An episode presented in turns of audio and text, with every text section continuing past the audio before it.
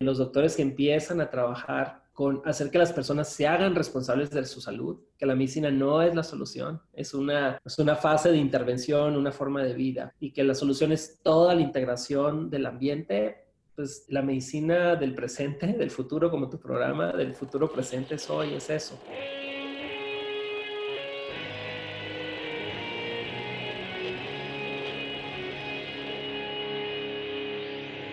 Bienvenidos a Volver al Futuro Podcast, donde platicamos con las mentes que nos impulsan a crear el nuevo paradigma de salud y bienestar, conducido por Víctor Sadia.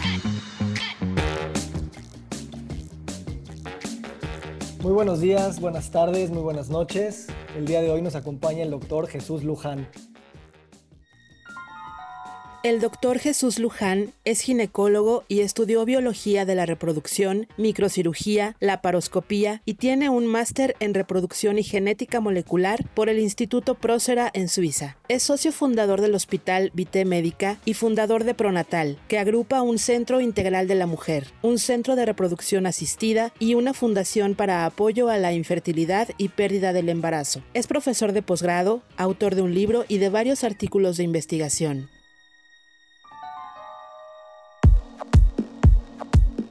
Jesús, gracias por estar con nosotros. Al contrario, Víctor, gracias por invitarme y por compartir este programa de vida que tienes, que de seguro va a cambiar la forma como estamos viendo la vida y en, el, y en la parte de salud nos va a ayudar un poco a entender que, pues, que tenemos que empezar a desaprender un poco lo aprendido. Me da mucha curiosidad saber por qué eres médico. Eh, bueno, soy médico porque me gusta y yo quería ser veterinario. quería ser veterinario porque crecí en un lugar pequeño, minero del norte de Sonora, una parte de mis abuelos migrantes, y pues crecí en la naturaleza, Víctor. Crecí en el mis papás eran comerciantes, tenían hotel, restaurante, pero realmente mi, mi, tiempo libre con mis tíos en el campo, con, con, el ganado, con los caballos, con los pavorreales, avestruces, conejos, coyotes, o sea, crecí en el campo, ¿no? Entonces me tocó desde muy joven ver esta parte que me, me fascinaba mucho la parte reproductiva, ver cómo iban naciendo, hasta el murciélago del desierto, ¿no? Cómo nacían sus bebés y los enredaba en su cuerpo, en cordón umbilical y cómo los cuidaban y cómo de repente el murciélago crecía y le, con los dientes le cortaba el cordón y salía volando, ¿no? Y cómo a veces unos no lo lograban, pero eran muy pocos. Entonces crecí con esa admiración de, esta parte instintiva, natural, que me, enloquecía, me volvía loco. Me acuerdo una vez que estaba con el vaquero Fausto, porque nos quedamos a dormir con, ahí en, la, el rancho, hay una casa y eso, pero pues era muy padre el contacto con la naturaleza y una vez llegan los coyotes con unos borregos, había borregos. Entonces, naciendo el borrego, los coyotes estaban a punto de acecharlo, ¿no? Y el rifle esperando si se acercaban o no. Y me dice, no, no, ve lo que va a pasar. Y en eso el, la borrega, nace el borreguito, se acercan los coyotes, y ella se espera hasta que estén muy, muy, muy de cerca y suelta la placenta, o sea, controló. Entonces los coyotes pues se van al manjar de la placenta a comérsela, levanta el borrego y se lo lleva, ¿no? Entonces era, era una admiración increíble sobre los mecanismos naturales, ¿no? Y él desde ahí me decía, mira, es que ese es el mecanismo que todos tenemos, ¿no? Tú harías lo mismo, ¿o no? Sí, sí. Entonces eh, yo quería ser veterinario, pero... Um, una, en una conversación, tuve dos eventos. Una, somos tres hermanos, no tuve hermanas. Y una de mis primas, que era como mi hermana, que la, me agarré de ella como, como hermana y era mayor que yo, no se podía embarazar, entonces yo sufría junto con ella. Dije, no, no, esto es lo que quiero hacer. Quiero ayudar a las parejas que no se pueden embarazar y qué tengo que hacer, estudiar infertilidad y, qué más, y estudiar ginecología y qué más, estudiar medicina. Ok, entonces fue un motor muy importante y mm, tengo un tío astrólogo, ¿no? Y me dijo, no, pues mira, nunca tengas una zapatería, pero sí puedes ser doctor, dentista. Y dije, va, perfecto, ¿no? Entonces, y el, ya es que en todas las familias hay un, un, un líder, ¿no? Un asesor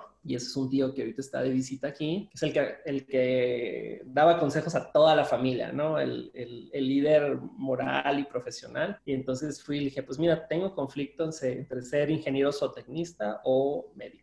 Y ya me dijo, ¿y qué te gusta más? Pues me gusta el campo, me encanta el campo. Y me dijo, ¿pero dónde te ves trabajando? Y eso, entonces, en, pues Sonora son 50 grados seis meses del mes. Entonces dije, no, me gustaría un poco más el contacto humano y, y trabajar con, con, cuerpos humanos, ¿no? Y por eso decidí ser doctor. Oye, ¿y cómo crees que este, obviamente aquí no hablamos mucho de astrología, pero ya que lo mencionaste, ¿cómo las narrativas de la astrología y la manera de entender las líneas de vida de las personas en ese momento te ayudó a ti? ¿Y cómo lo ves hoy en día ese tema ya que tienes toda una carrera en medicina?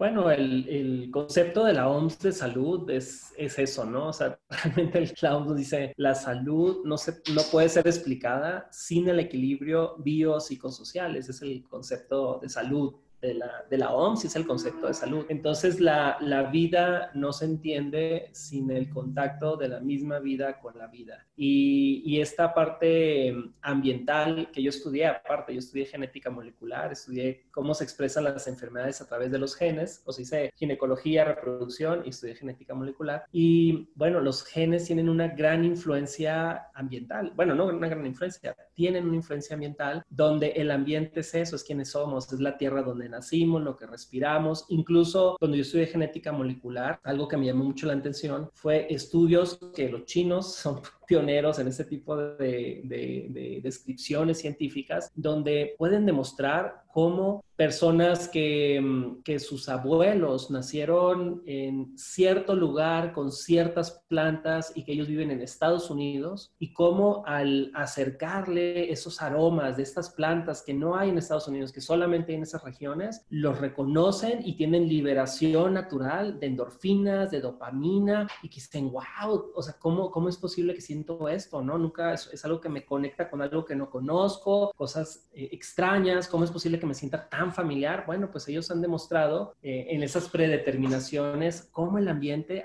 ancestral, que aparte va brincando de generaciones, tiene una gran influencia en quién somos nosotros. Y eso explica normalmente por qué nuestro cerebro experimenta muchas sensaciones a través de todos los sentidos y las reproducimos en el cerebro, incluso en los sueños, y que tienen que ver de dónde venimos, quiénes somos, o sea, es el, es el ambiente. Y el ambiente no es solamente eso, es el universo y el universo cómo se autorregula, cómo se autoconecta, cómo es que las personas enfermas los llevan a sus lugares de orígenes y sanan, ¿no? Y cómo los eh, conectan con cosas ancestrales que su familia tomaba y sanan. Entonces, el ambiente es algo que es la epigenética, y que es cómo podemos controlar ese que se enciendan y apaguen los genes, porque sin eso la medicina no funciona, la medicina es rudimentaria, ¿no? La medicina sirve para intervenir en una crisis, pero no como una forma de vida. De hecho, es, es una mala forma de vida, es, es la inhabilidad de los humanos para hacer que el cuerpo se autorregule viviendo a través de la medicina. Entonces, la epigenética nos muestra eso, cómo el universo, como cuando naces, como este magnetismo en el cual estamos eh, sumergidos nos da sensaciones, emociones, sueños, reconocimiento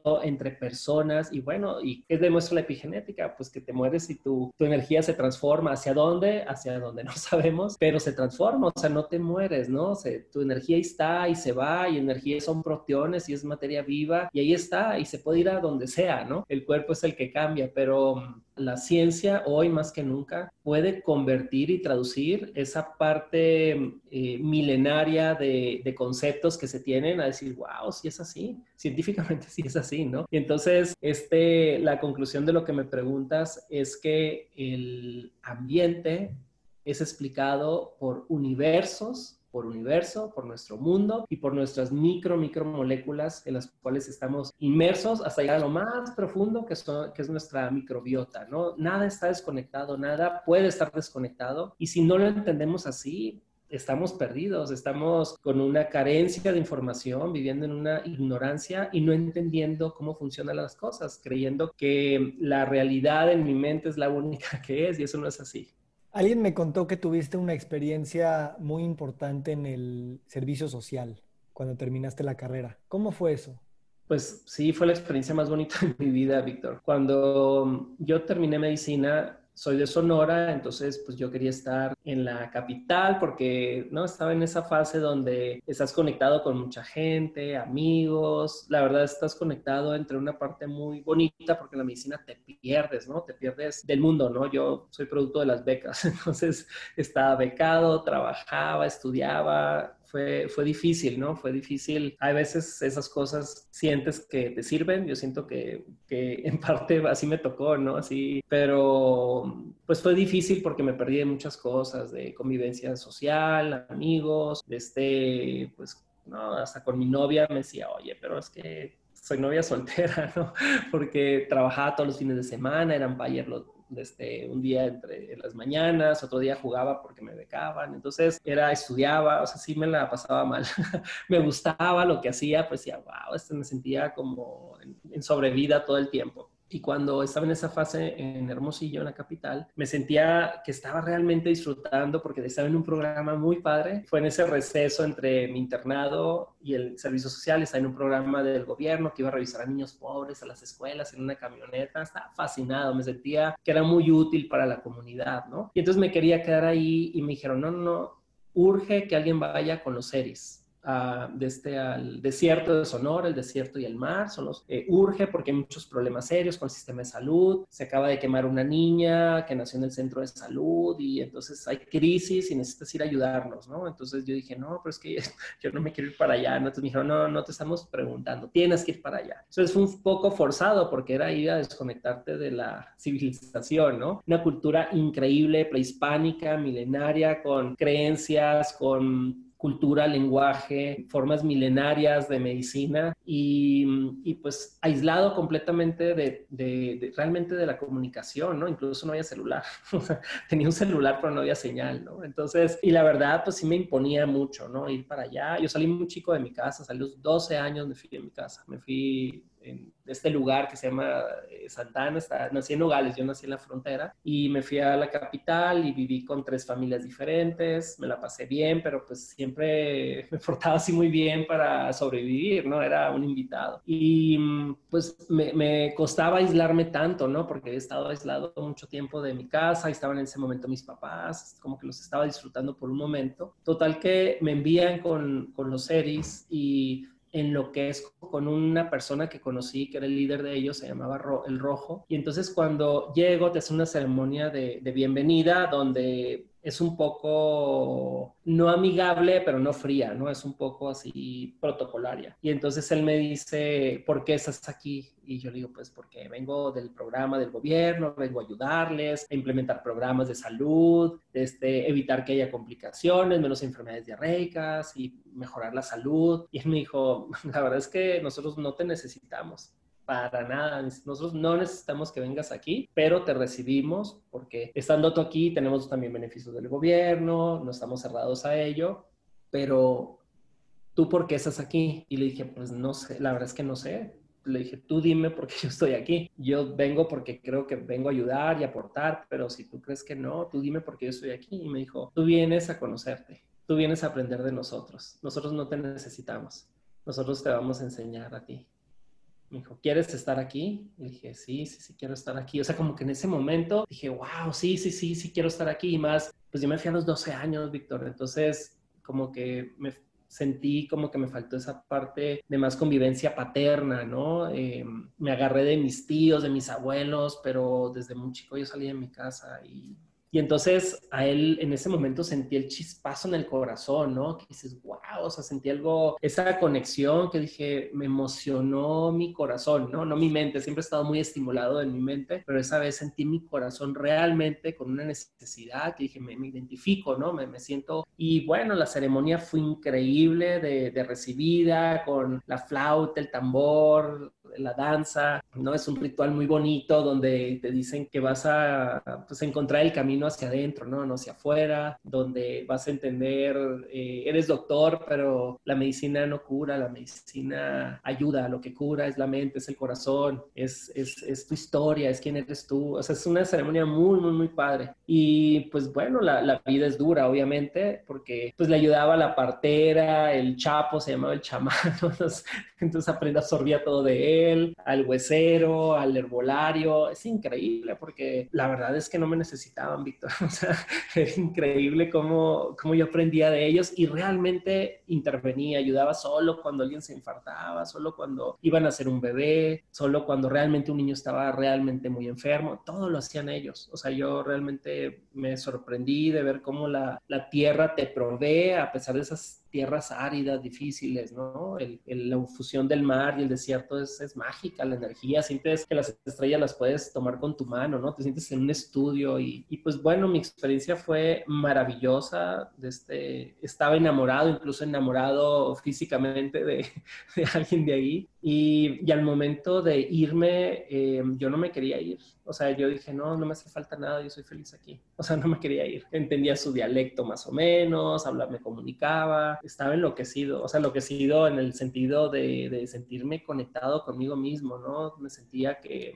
me sentía yo como yo era, sin mi escudo, sin mi ropa, me sentía con una conexión con, con la vida, aprendí cómo sus ciclos, cómo ven la, la, vida, cómo se cuidan, cómo se quieren a pesar de las cosas. Y, tienen problemas como todos de sustancias, de alcoholismo, de todo, pero a pesar de ello te sientes muy seguro, es muy seguro y la forma como se quieren y se cuidan es, es, es sorprendente, ¿no? No tiene comparación. Y su hija me dice, ¿sabes qué? Te tienes que ir de aquí porque tú no perteneces aquí. Yo decía, sí, sí, sí, yo pertenezco aquí, ¿no?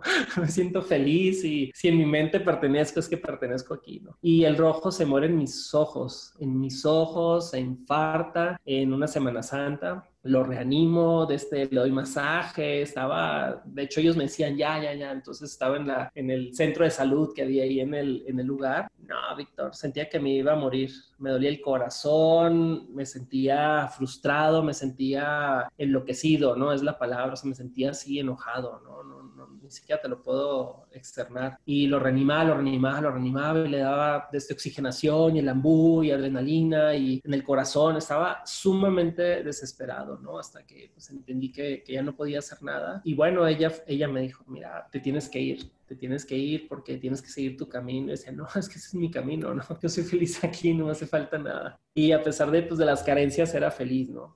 Y bueno, esa, esa, fue mi historia, ¿no? El, fue el desaprender lo aprendido, el entender que eh, la, la, sanación viene de esta conexión con el universo, con tu mente, con las emociones, y la magia está dentro del cuerpo, no está fuera, ¿no? Y esa magia requiere de la naturaleza, y la naturaleza no la entendemos porque, porque no nos la han enseñado. Y la tecnología y la forma de vida, esto que naturalmente lo debemos de aprender, porque aunque no nos lo enseñen, lo tenemos que aprender más bien nos inhiben esos, esas sensaciones naturales de, confianza y cada vez estamos más alejados de las plantas, de los animales. Entonces ese instinto natural no lo entendemos. Entendemos nada más el instinto meta, mental y lo que yo aprendí, mi conclusión de tu pregunta es que aprendí a um, no luchar con mi mente, a que mi mente no me, no me estuviera perturbando tanto. Eh, me aprendía con, a, a esa gimnasia mental, ¿no? Como cachorro, ¿no? Ejercitar mi mente en que mi mente no ganara a quien yo soy con mis miedos, carencias, errores, con todo. Y esa fue mi, mi experiencia increíble que viví ahí. Lo padre es que cuando estudié genética molecular en Suiza, o sea, lo que, lo que aprendí, decía, wow, esto yo lo sé, lo aprendí con los series, ¿no? O sea, increíble, ¿no? Solo demostrado científicamente lo que miles de años nos han enseñado estas culturas. Gracias por compartir esa historia, Jesús, muy muy, iluminadora y personal.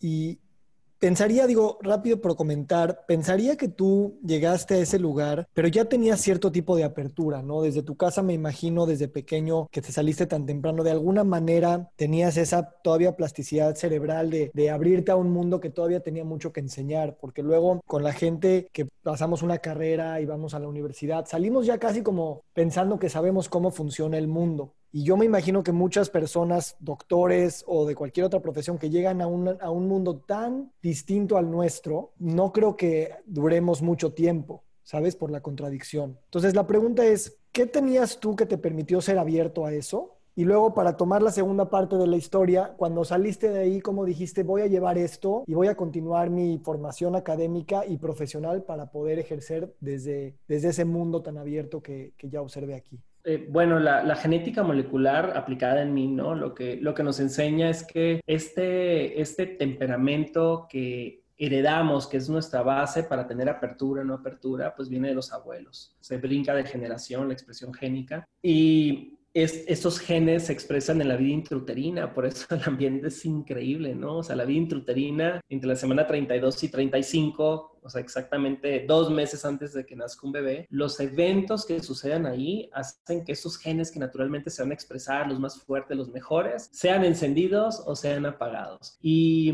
y bueno, y cuando nacemos con esta predeterminación de que quién, de quién es uno, es decir, así nacemos, yo siento que nací con esa, claro, viendo a mis abuelos cómo eran, que fueron personas luchonas, exitosas, que batallaron mucho, se abrieron camino abrieron zanja en la tierra, eh, muy humanos, muy buenos con la gente, duros a la vez, porque pues así les tocó. Siento que, que yo tuve una expresión muy grande de ellos en el sentido de, de tener conexión y amor por las personas. Siento que yo nací con esa sensación porque desde muy chico me acuerdo que pues no ayudaba a las personas, si alguien no tenía que comer le daba mi paleta, o sea, es como que... Y la otra influencia muy, muy fuerte fue que viví mucho tiempo de pequeño con mis abuelos y tú, bueno, tú debes de tener una misma historia, ¿no? O sea, los abuelos, cómo nos influyen, nos agarramos de ellos. Yo en especial tuve dos abuelos muy sabios de vida, increíblemente sabios de vida, de lógica, de emociones y con ellos se me predeterminó mucho esta plastilla de la que tú hablas, que termina la madurez sexual, ¿no? A los 12 años y después pues ya controlamos nuestras cosas, pero me tocó en esa fase aprender mucho de ellos, o sea, sí fue algo muy aprendido, traía esa apertura, nací así, si no la puedes desarrollar, si tienes una buena influencia en sus primeros años de vida, pero mi contacto con ellos en realidad me enseñó mucho y aparte pues ellos también vivían del servicio a las personas, entonces aprendí a,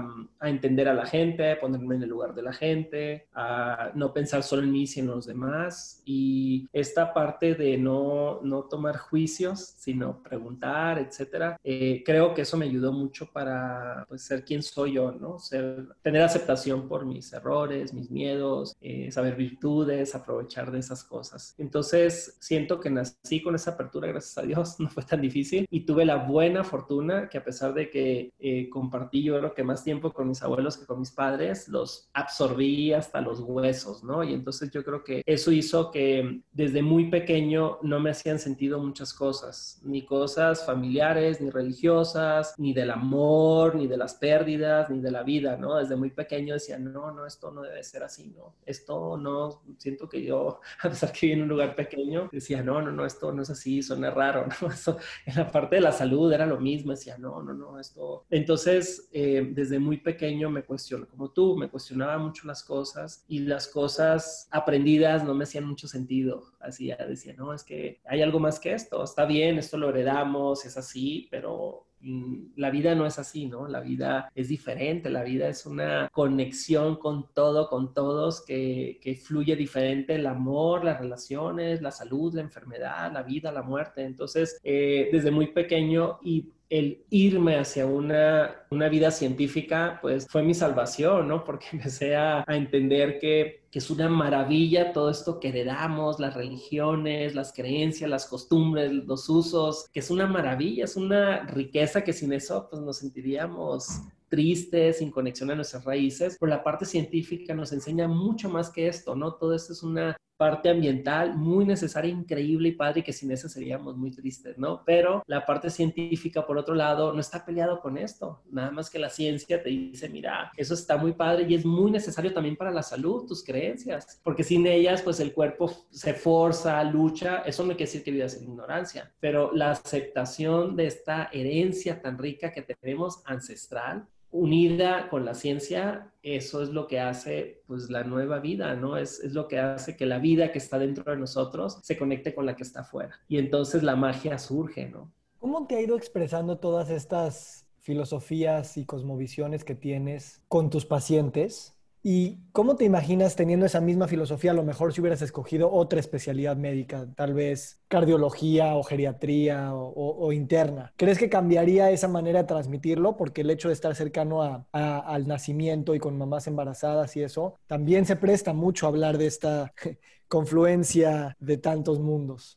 Uh, no, yo creo que sería la fuerza de transmitir esa información, sería infinita, ¿no? Porque como ginecólogo, pues finalmente eres un médico general, ¿no? O sea, ves a la mamá, al abuelo, al tío, al niño, al perro, ¿no? O sea, te hablan, oye, mi perro. Entonces, eh, eres como el médico familiar. Y, y, el, y la parte endocrinológica, que es lo que estudié, en la parte reproductiva, pues es, es un camino completamente amplio, o sea, abarca todo, cardio, neuro, o sea, es el hipotálamo controlando todo tu cuerpo, ¿no? Todas tus emociones, todos tus sentimientos, toda esta parte genética heredada que no entendemos cómo funciona, ¿no? Cómo es que pones, donas óvulos y, el bebé, ¿no? Hace 2% nos diferencia génicamente, entonces el bebé empieza a adquirir las características de la mamá que porta el bebé y dice, wow, ¿por qué se parece a mí? ¿Por qué tiene este lunar? Y dices, pues es que tú lo incubaste, ¿no? O sea, pero ¿cómo? Pues no sabemos, pero así es. Se llama dominancia génica, ¿no? Empieza a activar los genes iguales a los tuyos, no los diferentes. Entonces, es tu bebé, ¿no? no la célula sí es 98% de la mitad de ese bebé es idéntico a ti. Entonces, esta parte es muy amplia lo que, lo que nosotros hacemos. Entonces, pues mi consulta es padrísima porque el, lo mío abarca, orientamos hacia la parte cardiológica, gástrica, etcétera. Si yo fuera cardiólogo, uff, o sea, el efecto de esta información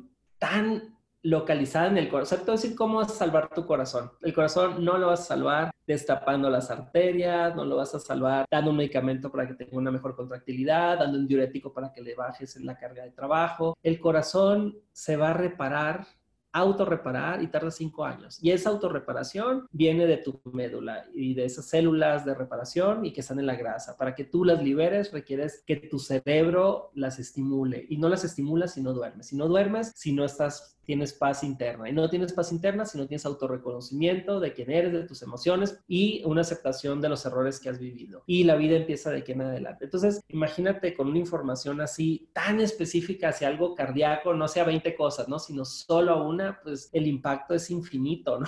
Es, es, impresionante, ¿no? Y a través, al revés, a través de conectando el corazón, pues conectas todo lo demás. O el intestino, ¿no? Entonces, el reconocimiento de cómo funciona el cuerpo, pues es lo que nos ha sorprendido más en los últimos 10 años, ¿no? Y mm, todas las especialidades, los doctores que empiezan a trabajar con hacer que las personas se hagan responsables de su salud, que la medicina no es la solución, es una, es una fase de intervención, una forma de vida, y que la solución es toda la integración del ambiente, pues la medicina del presente, del futuro, como tu programa, del futuro presente es hoy, es eso. Y esto es algo que todos lo sabemos, pero estamos apenas aprendiendo a conectarlo.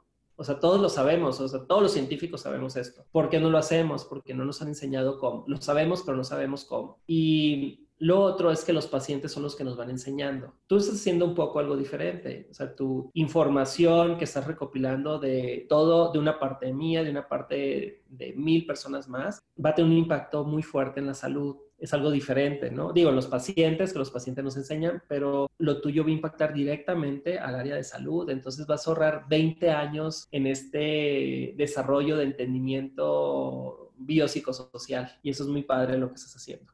Muchas gracias, Jesús. ¿Cuál sería tu, tu consejo para los doctores que están emergiendo de las carreras de salud en estos años y que traen, como dices, este conocimiento y esta curiosidad y este, esta certeza de que hay muchas cosas que se están moviendo. ¿Cómo les dirías empieza tu carrera profesional para empezar a practicar esta medicina del futuro desde hoy? ¿Cómo lo plantearías? Bueno, lo plantearía desde tres puntos. El tener un conocimiento biológico de medicina, pues es nuestro trabajo, ¿no? Eso, eso técnicamente no es difícil. El ¿no? adentrarte a cómo funciona el cuerpo, cómo funcionan las enfermedades, cómo se tratan las enfermedades. E, esa es una parte muy, muy cuadrada, ¿no? Eso es así, funciona así y así. Y ese es nuestro trabajo. O sea, eso no tendría por qué haber mucha discusión en esa parte y siento que la mayoría de las personas en nuestro país son muy buenos en esa parte, en, lo que es médico, médico, médico, diagnóstico y tratamiento. O sea, eso, ¿dónde nos estamos perdiendo? Nos estamos perdiendo en dos cosas. Una, en que te pierdes tanto en la medicina,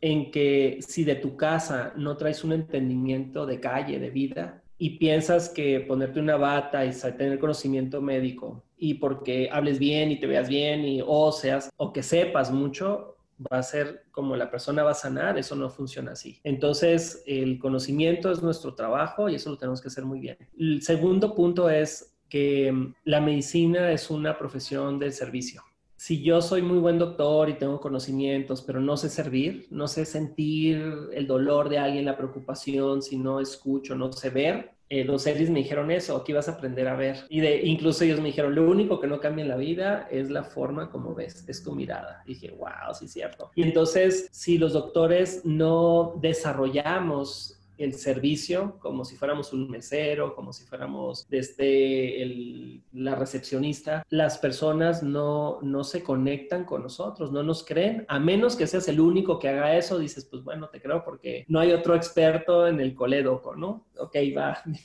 lo que tú me digas voy a hacer porque eres el único experto que conozco en coledoco. Entonces, el servicio tiene que estar engranado con la medicina, porque la medicina es servir, ¿no? Es servir a través de la salud. Y el tercero es que la medicina en realidad lo que ha demostrado a través de los años, Víctor, tú, tú has estudiado mucho esto, es la inhabilidad para curar. Incluso el 40% de las muertes en los hospitales en el mundo es por problemas médicos, por sobredosis de medicamentos, porque el medicamento intoxicó, porque el medicamento mató, porque la dosis fue inadecuada. O sea, la medicina es peligrosa en cierta forma si solo nos basamos en la medicina. Y los más estudios que se han hecho principalmente en enfermedades degenerativas, cáncer, autoinmunes, que es el tercer punto, han demostrado principalmente Harvard, Stanford, y la cultura inglesa que desde hace 10 años introdujo el mindfulness en, el personal de salud, porque lo que vieron es que demostraron a través del mundo es que la medicina no estaba mejorando la sobrevida de las enfermedades, incluso que en realidad no las estaba previniendo, estábamos tratando enfermedades, no previniendo, y que los grupos que estudiaron de el mejor tratamiento médico versus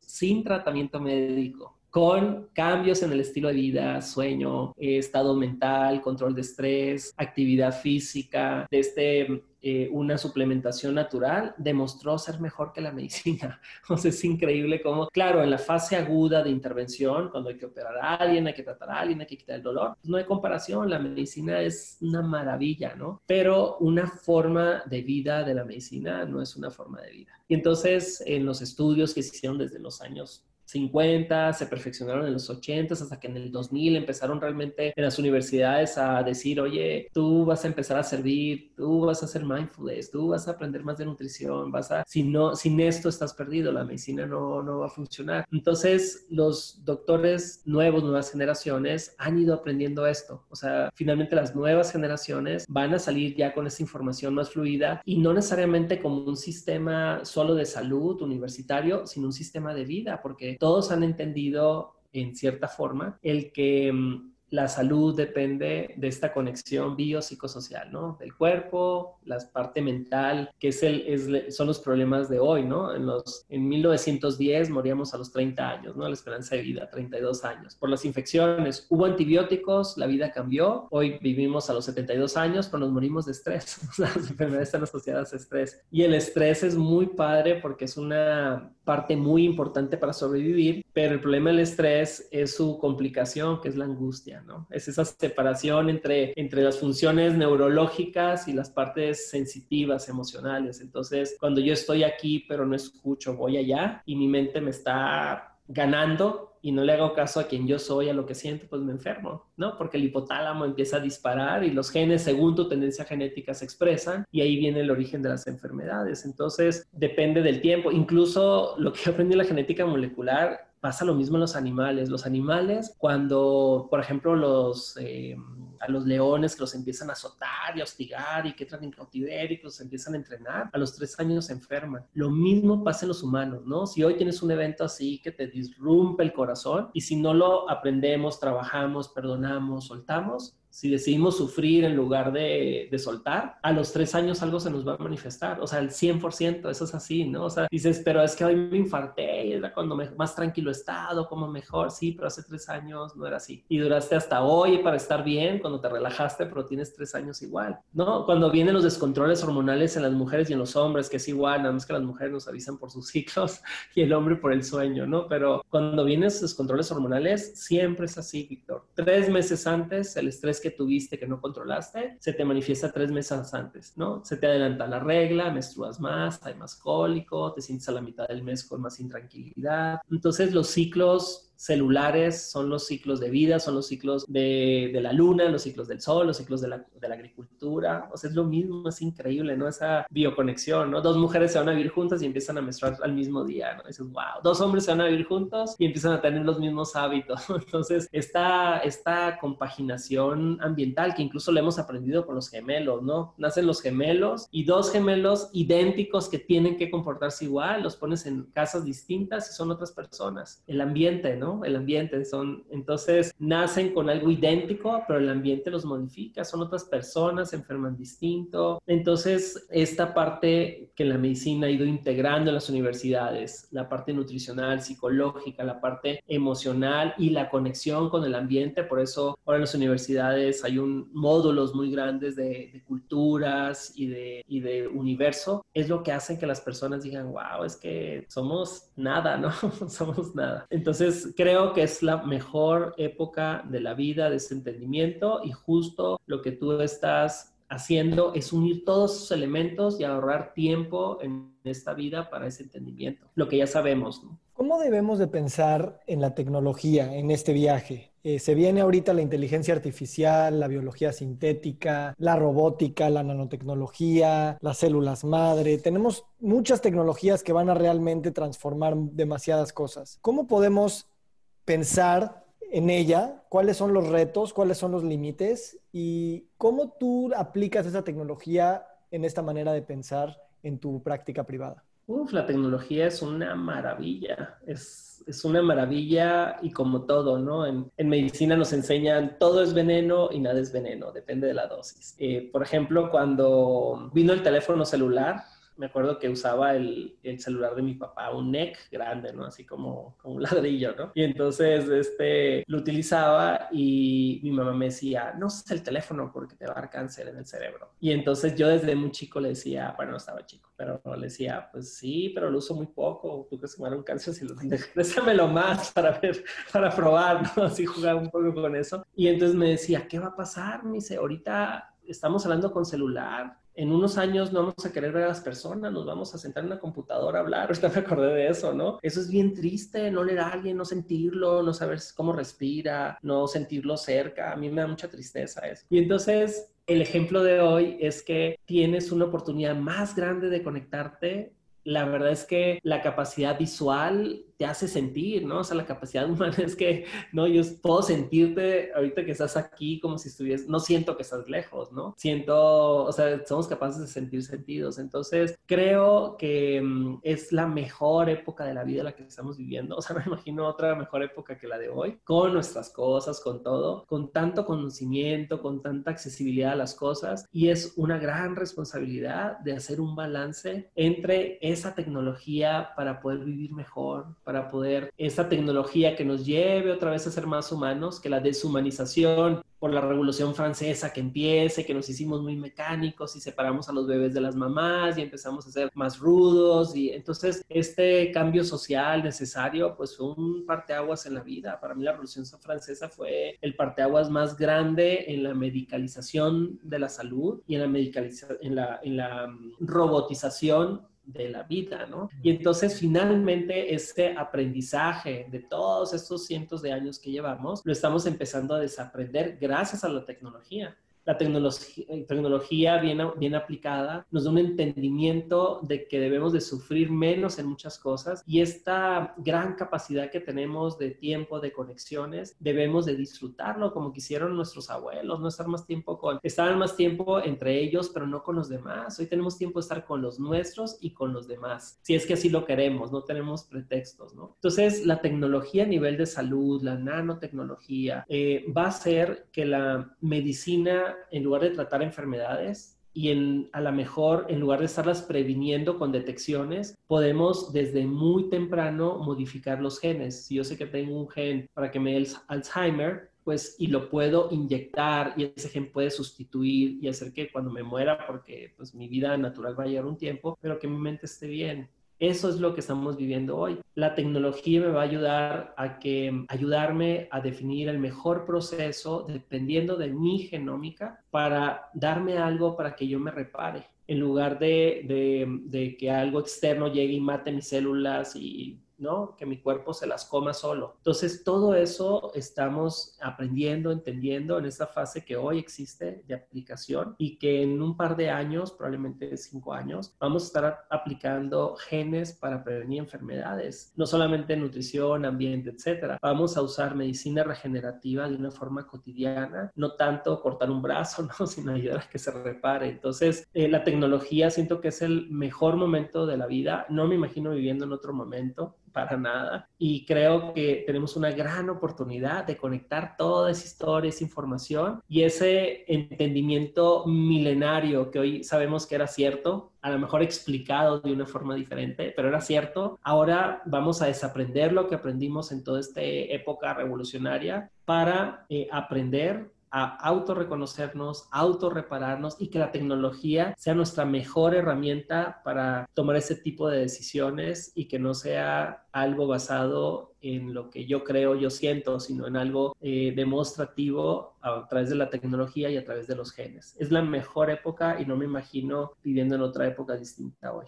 Me gustaría preguntarte sobre tu rutina personal, pero antes de eso quisiera preguntarte con, con mucho respeto, ¿qué te da miedo ¿Qué te preocupa? ¿Qué cosas te mantienen ahorita así preocupado sobre, sobre lo que sigue en el mundo, en tu vida, en lo que sea?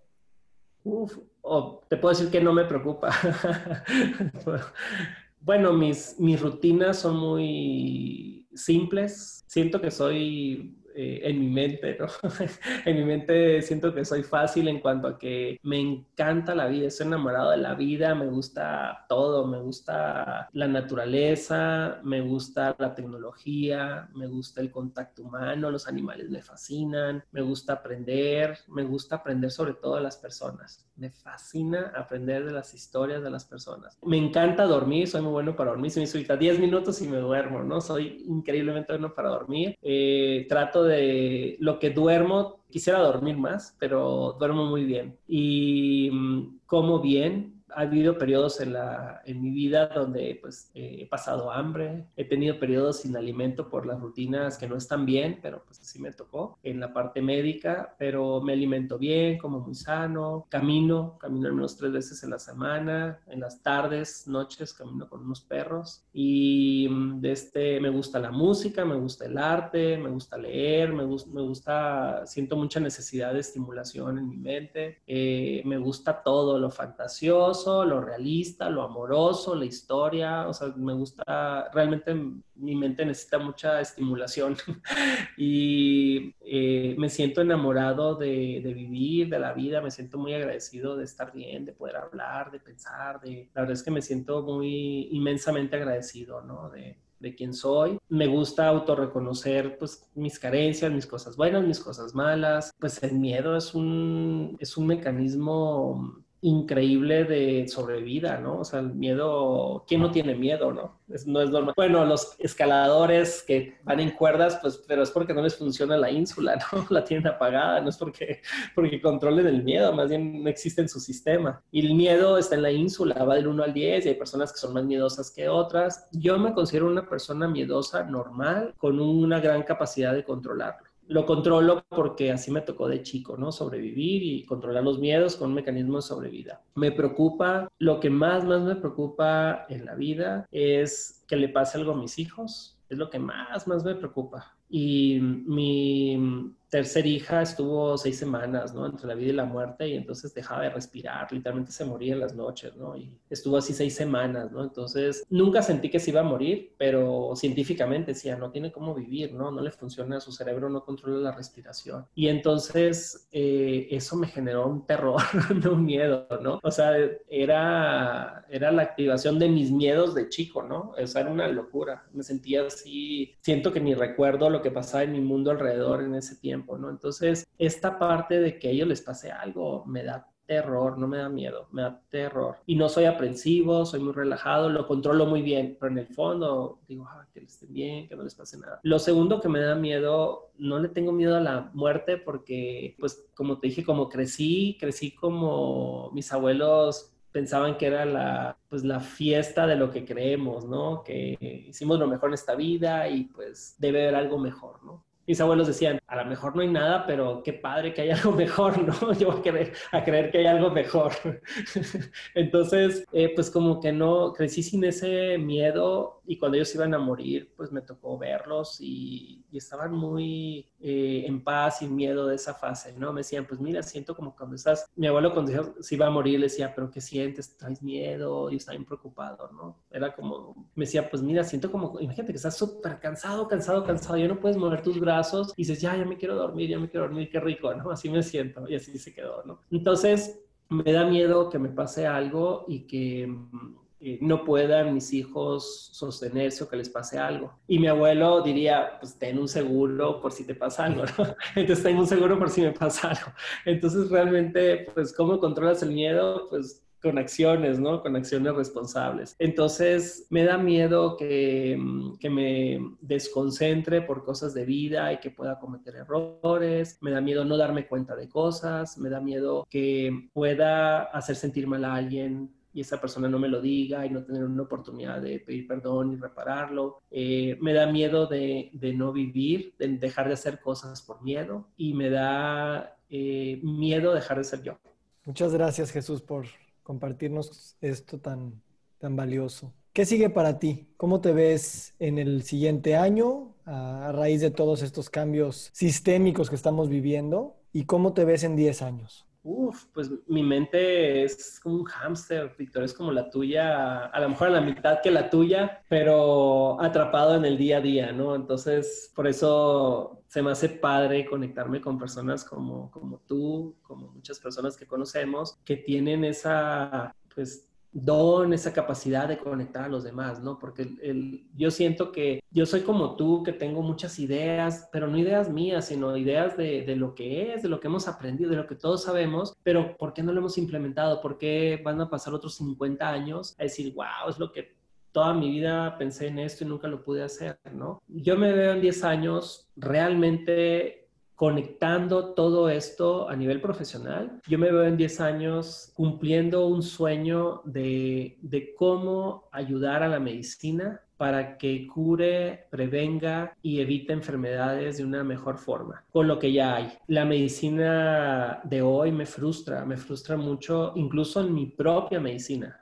O sea, me frustra el que quisiera tener un crecimiento mayor de expertos que nos vengan a aportar. O sea, me gustaría estar más conectado. Me siento muy feliz de cómo empezamos a hoy, que trabajamos con tantos expertos de tantas cosas, de, de medicina y no medicina, y que siento que esto es algo que me encantaría que pudiéramos llevar a las universidades, a la gente y que la gente lo va encontrando de forma aislada, pero me gustaría que en 10 años con la tecnología, con el ritmo que llevamos, que esto que hoy estamos hablando sea una forma muy natural de vivir, no, no solamente de prevenir enfermedades, sino de vivir, de decir, tengo esto, ya voy a comer esto, voy a dormir mejor, voy a hacer de este, voy a reconectarme con, con mi pareja, con mis hijos, voy a, voy a hacerme responsable de lo mío, no van a esperarme solo que del otro venga, sino yo voy a ir. Entonces, siento mi, visión de felicidad profesional eh, sería conectar lo que hoy tenemos, conectarlo y que sea realmente eh, un contagio, así como, como, el COVID, ¿no? Un contagio a, a, los profesionales de salud para todos hablar el mismo lenguaje y usar la medicina solo como una intervención. Y en mi parte personal,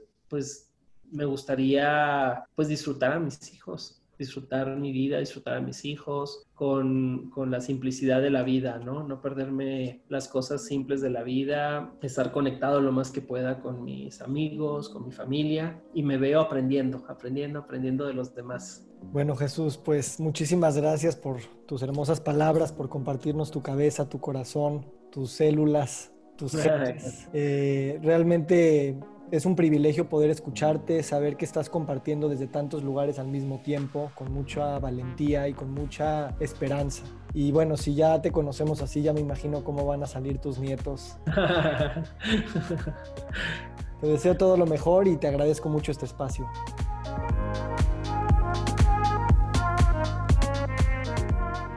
Nos encantaría recibir tu retroalimentación de estos podcasts para continuar generando contenidos que te sean útiles e interesantes. Si puedes, déjanos un comentario en la página web victorsaadia.com.